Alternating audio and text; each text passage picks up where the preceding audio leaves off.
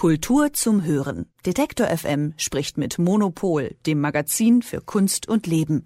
Jede Woche bei Detektor FM.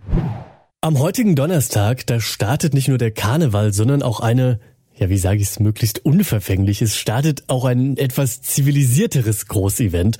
Denn heute eröffnen die 73. Internationalen Filmfestspiele Berlin, den meisten wahrscheinlich besser bekannt als Berlinale. Was wir davon dieses Jahr so erwarten können, das bespreche ich jetzt mit einem, der schon seit über 20 Jahren auf der Berlinale als Filmkritiker tätig ist. Nämlich mit Jens Hinrichsen vom Monopolmagazin. Schönen guten Morgen nach Berlin. Guten Morgen. Jens, Seit 2020 gibt es einen neuen künstlerischen Leiter der Berlinale. Carlo Chatrian heißt er und er hat bisher vor allem wegen Corona ja noch nicht allzu viel Glück mit den Berlinalen gehabt. Gibt es denn jetzt dieses Jahr endlich seine erste normale Berlinale? Ja, eine normale Berlinale. Also man hofft natürlich auch, dass es herausragend wird, aber ich glaube, es wird herausragend, wenn es normal ist, weil, wie du schon gesagt hast, gab es eine Menge Pech in den letzten Jahren. Eigentlich schon im Einstiegsjahr hatten die mit einem, mit der Nazi-Vergangenheit äh, des äh, früheren Leiters, des Gründungsleiters, muss man sagen, Alfred Bauer zu kämpfen. Ähm, da ging dann auch schon Corona los, das war 2020. Also man kriegte schon ein bisschen Furcht, wie wird es im nächsten Jahr, 2021. Ähm, da hatten wir dann das Problem, dass die Berlinale ganz ausgefallen ist und 20 22 war es sehr verschlankt und mit sehr viel Hygienemaßnahmen verbunden. Äh, man musste sich testen lassen und so weiter. Und jetzt wird es halt endlich normal. Also man sitzt auch möglichst ohne Maske im Kino, kann man sich natürlich überlegen und äh, die Filme genießen. Also ich denke, das wird insofern schon was Besonderes. Dann lass uns doch gerne noch kurz bei der Person Carlo Chatrian bleiben, der eben 2020 Dieter Koslik als künstlerischen Leiter abgelöst hat. Was hat sich denn seitdem unter ihm verändert? Ja, ich muss dazu noch mal sagen, wir dürfen die Mariette äh, Rissenbeck nicht vergessen. Die ist Geschäftsführerin, das ist so eine Doppelspitze. Äh, aber es ist tatsächlich so, Chatrian ist künstlerischer Leiter und das ist äh, etwas Neues, weil vorher hat das Dieter Koslik alleine geleitet. Seit 2020 gibt's diese Doppelspitze und äh, das gibt dem Carlo Chatrian als künstlerischer Leiter natürlich auch jetzt die äh, Möglichkeit, auch wirklich Akzente als Programmgestalter zu setzen. Aber was sich verändert hat, ist, dass es nicht nur so als Hauptsektion jetzt den Wettbewerb gibt. Da werden ja die, äh, wird der goldene Bär und die silbernen Bären dann verliehen von der Jury äh, sondern es gibt noch äh, eine zweite wichtige große Sektion, das ist Encounters. Und da setzt der Chatrian wirklich Akzente, indem er Filme ausgesucht hat, die auch ähm, so etwas sperrig sind vielleicht. Also Encounters heißt ja Begegnung. Ich muss dann auch wirklich offen sein für eine Begegnung. Das sind manchmal auch Filme, die nicht so unterhaltsam sind, die äh, nicht so leicht zu ähm, nicht so leicht äh, anzuschauen sind, die nicht so konsumierbar sind, sage ich mal. Das bedeutet aber nicht, dass der Wettbewerb, wenn wir da jetzt mal eben drüber sprechen, ähm, jetzt äh, anspruchslos ist oder so. Ja, dann lass uns doch da gerne kurz bleiben. Also beim, beim Wettbewerb, wenn du sagst, es erwarten uns da einige spannende Filme. Was für Filme gehen denn dieses Jahr ins Rennen um den goldenen Bären? Ich muss dazu sagen, ich habe die Filme natürlich noch nicht sehen können, weil der Wettbewerb, das ist äh, tatsächlich etwas, wo es auch vorab keine Pressevorführungen gibt. Aber äh, ja, eine Auswahl, die natürlich Lust macht, das wirklich anzugucken, weil äh, auch eine ganze Menge bekannte Regisseurinnen und Regisseure dabei sind. Und Stichwort Regisseurin, äh, es gibt ähm, sehr viel mehr Regisseurinnen, also eine ganz gute Frauenquote in diesem Jahr. Mm. Und es gibt ähm, ich glaube, es sind fünf deutschsprachige Filme. Ich glaube auch, das ist ein Novum.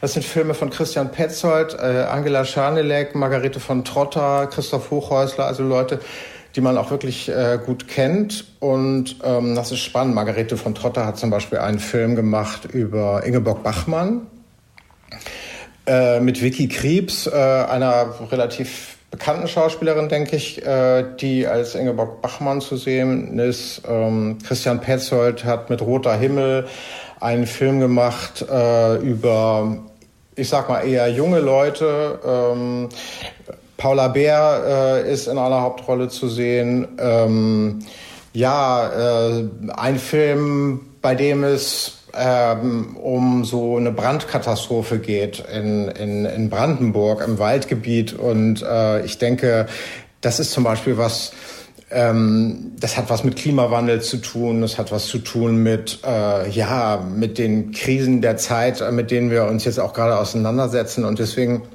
gibt es da immer so eine Verlinkung zur Zeitgeschichte auch in den Filmen. Das sind halt keine reinen Filme, die irgendwelche Liebesgeschichten erzählen oder so, sondern äh, wo auch politische Hintergründe da sind.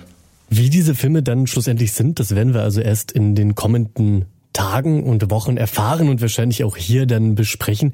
Ein Film, den du aber schon vorab sehen konntest, Jens, das ist der Eröffnungsfilm She Came to Me, der heute Abend gezeigt wird. Vielleicht kannst du uns noch mal ganz kurz zusammenfassen. Was erwartet uns da denn? Wo können wir uns da drauf freuen? Ah ja, ich habe gestern Abend äh, She Came to Me gesehen von Rebecca Miller, auch eine Regisseurin. Das ist ein Film, der außer Konkurrenz läuft. Der läuft äh, als Berlinale Special und das finde ich auch irgendwie ganz gut, weil die Eröffnungsfilme, wenn sie im Wettbewerb gelaufen sind, das macht man eigentlich nicht mehr. Früher bei Kostlik war es so, hatten es immer ein bisschen schwer. Ähm, She Came to Me ist eine Geschichte, die in New York spielt. So, ich sag mal vorsichtig, so ein bisschen Woody Allen Touch, weil es sind alles so Stadtneurotiker und im Mittelpunkt steht ein Komponist, der eine Oper schreiben muss und er wird mit diesem Opernauftrag nicht fertig und kriegt von seiner eigenen Frau, die Psychologin ist, übrigens von Anne Hathaway, die bekannteste Schauspielerin eigentlich in diesem Film, äh, kriegt den Tipp, geh doch mal raus. Ähm, äh, lern doch mal fremde Leute kennen, vielleicht bringt dich das auf andere Ideen. Äh, diese Frau will eigentlich nur, dass, äh, dass er mal aus dem Haus raus ist, weil die hat nämlich so einen Putzzwang und so, die hat ihre eigenen Probleme. Und da lernt er eine Schlepperkahn-Fahrerin, Kapitänin kennen und ähm, verguckt sich auch ein bisschen in die, die ist so etwas nymphoman und das ist dann aber so eine Liebesgeschichte. Und was ich ganz gut fand, war, dass ähm, äh, ja äh, im Hintergrund, ähm, also es ist kein Film, der so einen starken politischen Hintergrund hat, aber es geht schon ein bisschen so um diese Träume, die man hat, die vielleicht eine Oper werden, aber auch ein bisschen um dieses ungelebte Leben. Ähm, was kann man eigentlich realisieren, was man für Träume hat? Wo steht dem irgendwas entgegen? Und äh, ja, ein schöner Film, ähm, der auf jeden Fall lohnenswert ist. Jetzt haben wir uns wahrscheinlich die spannendste Frage bis zum Schluss aufgehoben. Zumindest für die Leute, die in Berlin leben oder gerade da in der Nähe sind zumindest. Wie kommt man denn bei der Berlinale überhaupt an Karten? Das ist ja gar nicht so ganz einfach, oder?